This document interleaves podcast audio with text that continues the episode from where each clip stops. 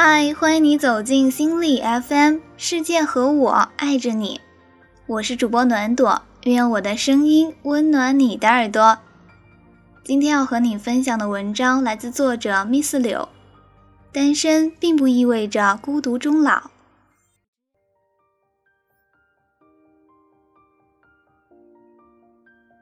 早在十四岁，我就开始认真考虑要不要一辈子单身了。我写信给大我六岁的堂姐，说与其重蹈父母的覆辙，在不快乐的婚姻里彼此消耗折磨，还不如选择孤独一生。是的，在那个十四岁少女的心中，单身就等于孤独。但宁可孤独，也不要在未来的某个台风来临的深夜里。和丈夫冷战到空气都冻成冰，一呼一吸间又冷又痛。一边是受伤，一边是孤独，两害相权取其轻，这不过是最基本的自我保护。人天生有合群的本能，因此即使在这个日新月异的时代，只要没有经历什么意外风波。生命的最大的可能性仍然是遵循着社会主流价值观，中规中矩的过日子。对于二十多岁的人来说，恋爱和结婚就是社会下达的硬性任务，而那些眼神坚定的宣称我要一辈子保持单身并真的践行的年轻人，绝大多数有着自己的理由，比如自从有记忆以来。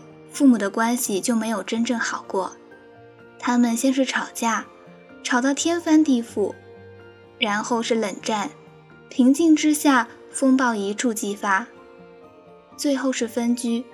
如果没有特别的事情，数月不联系都是常态。在很长一段时间中，只要他们两人同时出现在一个空间，氛围就立刻紧张起来。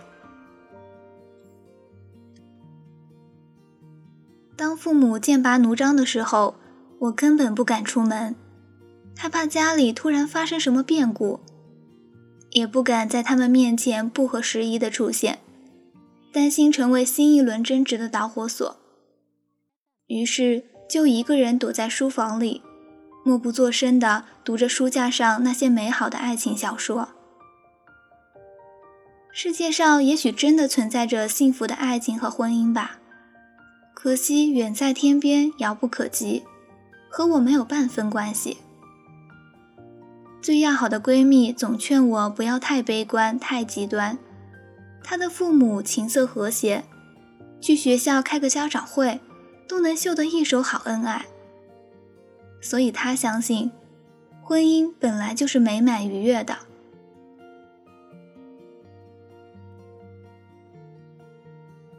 喜欢我的小男生不得不充当起知心哥哥的角色。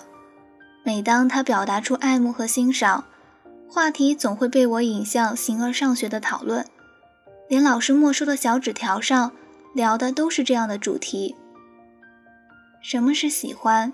什么是爱？所谓的爱是不是一种谎言或幻想？如果爱是存在的，那为什么相爱的人在结婚之后？又会互相伤害，破碎的父母意向，一团糟的亲密关系模板，我实在没有突破困境的自信和勇气。因为在害怕不幸福的同时，也同样恐惧着幸福。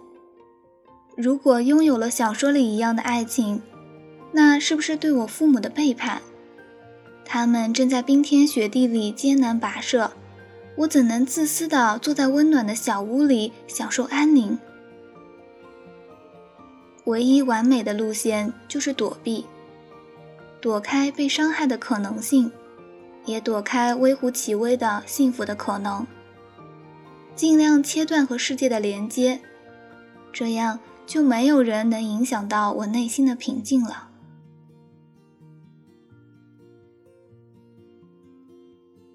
听说。想好好过单身的日子，需要具备两个条件：第一，强大的心理素质和抗压力；第二，经济独立。对我而言好像不是很难。外向型的人能量资源大多来自外界，因此他需要和世界有更多的连接，比如塑造一个符合外界规则的自我形象，然后在他人的认同中感受到自己的存在价值。而我恰好是一个内向型的人，而且习惯了不合群。缺爱，但也把孤独视为理所应当。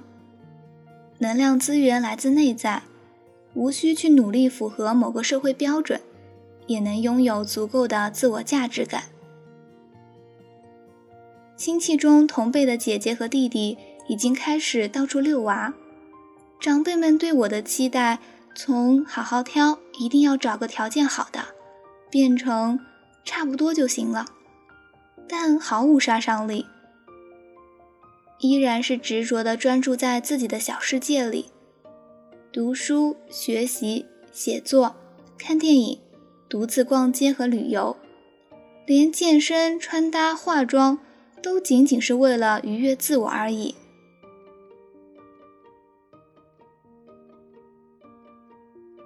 如果说进入亲密关系是为了幸福快乐，那一个人已经有了事业。有爱好，不缺钱，生活足够满足，还有什么必要结婚，徒增一大堆现实层面的烦扰呢？算不上什么独立或强大，只是如果原本没抱期望，就永远不必失望。那些有趣的事物和爱好，总归比人可靠，比危机四伏的亲密关系要安全可控的多。这是一个没有背叛和伤害，可以任意改造的心理安全区。很多伟人不也是如此？不结婚，只把事业当成终身伴侣，投注整个生命的热情，果真一辈子甜甜蜜蜜。好友糯米走的是另一种不婚主义的路线，谈很多次刻骨铭心的恋爱。但从不进入稳定的长期关系。每当对方的激情达到了顶峰，有了下降的苗头，他就坚决离开。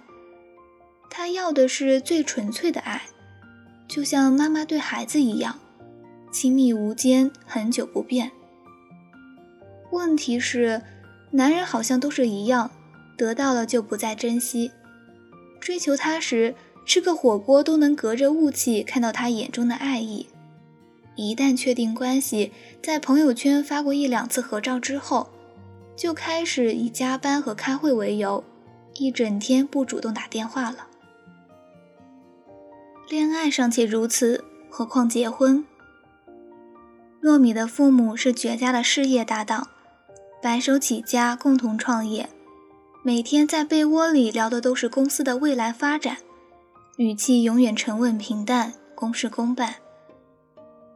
他小学起就被匆匆扔到寄宿学校，每周回家一次，可回家也只有保姆照顾，还不如学校热闹。与父母唯一的关联，好像就是每月收到的一笔生活费。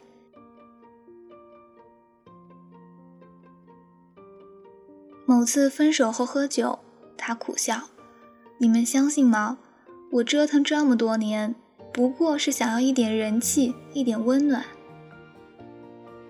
在那些短暂的关系中，他所求的其实是一份缺席的共情，得不到父母在心理层面上的滋养，父母之间的关系也是相敬如宾，缺乏情感深度。想向外寻找补偿，潜意识里却并不相信真的能找到，所以。一方面像小婴儿一样，没有足够的耐心去等待和磨合；另一方面，关系一旦深入，就会触动尘封已久的依恋创伤，激发逃跑的冲动。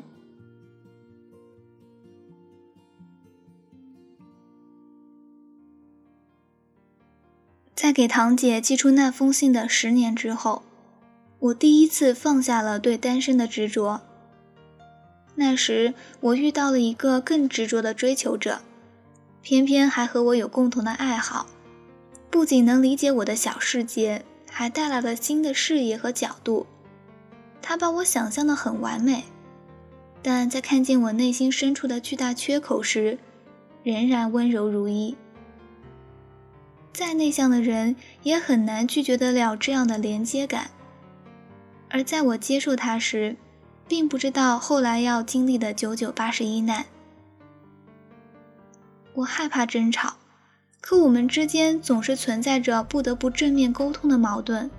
必须直截了当地表达意见。我缺乏安全感，可我们的爱情从异国状态开始，他还无比随性，时不时就来个断联。我极度敏感，他不拘小节，答应的事情不是都能做到，每次失约都像是一个钉在心里的小钉子。所有心理雷区几乎都被他狠狠踩了一遍。终于，我在一次语音时哭得天昏地暗。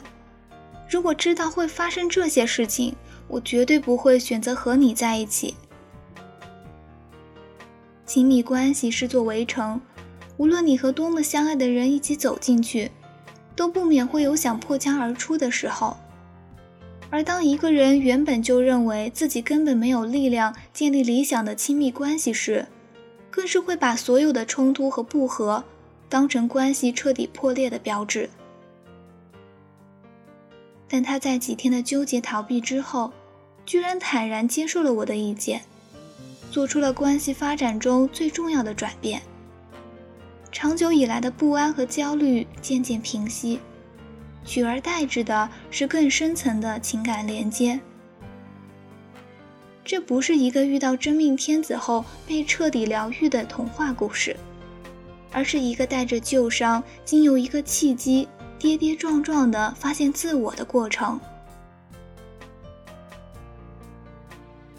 而有一天，花蝴蝶一样的糯米宣布：“我再也不谈浅薄的恋爱了。”一次次在烈火烹油的激情中，索求着被全方位关注的感觉，又一次次体验亲密感打破的痛苦。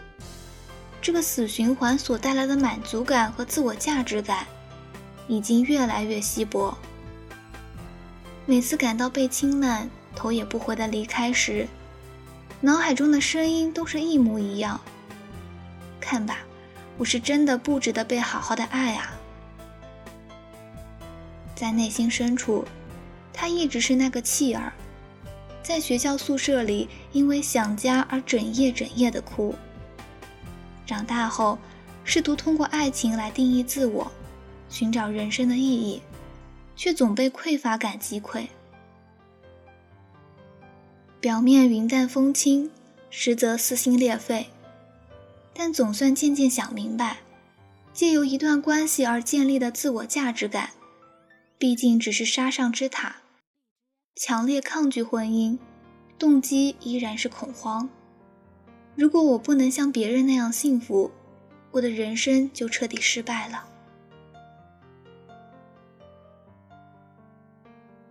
对于要不要单身这个难题，我们需要在初步完成自信化的过程，回归自己的本源，思考清楚我喜欢什么。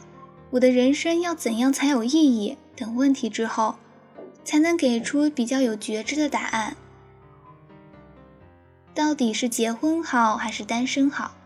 进入关系或者保持单身，其实没有高下之分。我们既不需要一个童话般王子与公主的结局来证明人生的圆满，也不需要固执的拒绝那些爱慕与好意，刻意维持独立。是否要保持单身，从来不是症结所在，因为不管你选择哪条路，都一定会有纠结痛苦的时候。亲密关系中，你需要在自我和对方之间取得平衡，放弃一大半的自由时间。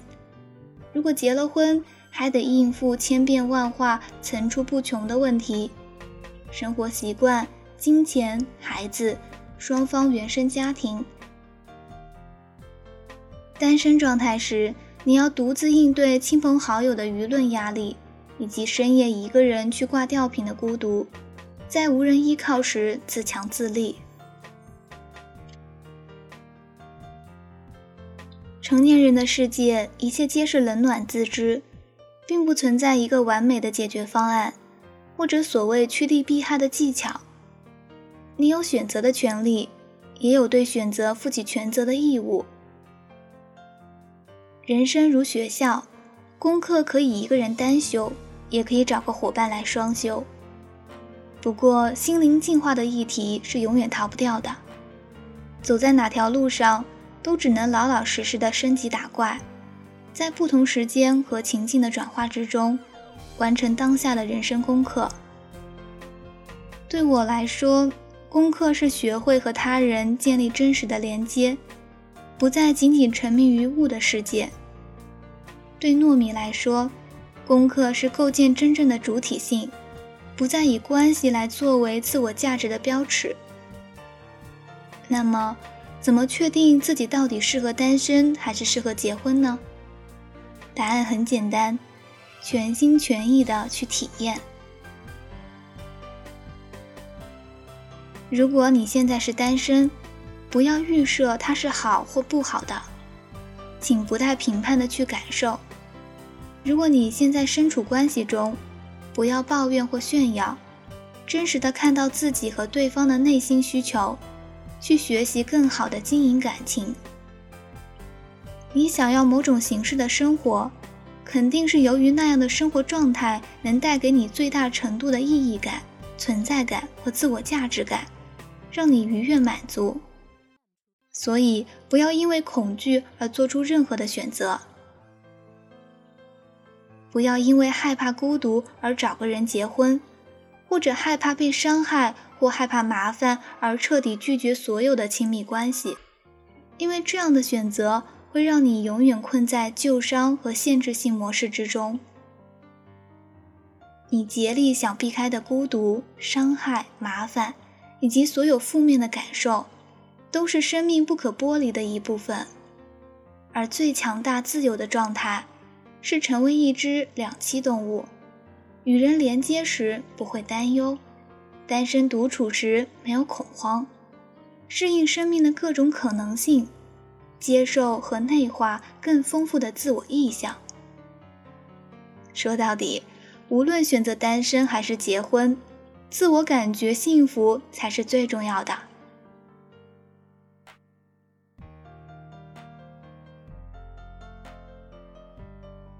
今天跟你们分享的文章来自新之助，作者 Miss 柳。本期的节目到这里就结束了，我是主播暖朵，愿我的声音温暖你的耳朵。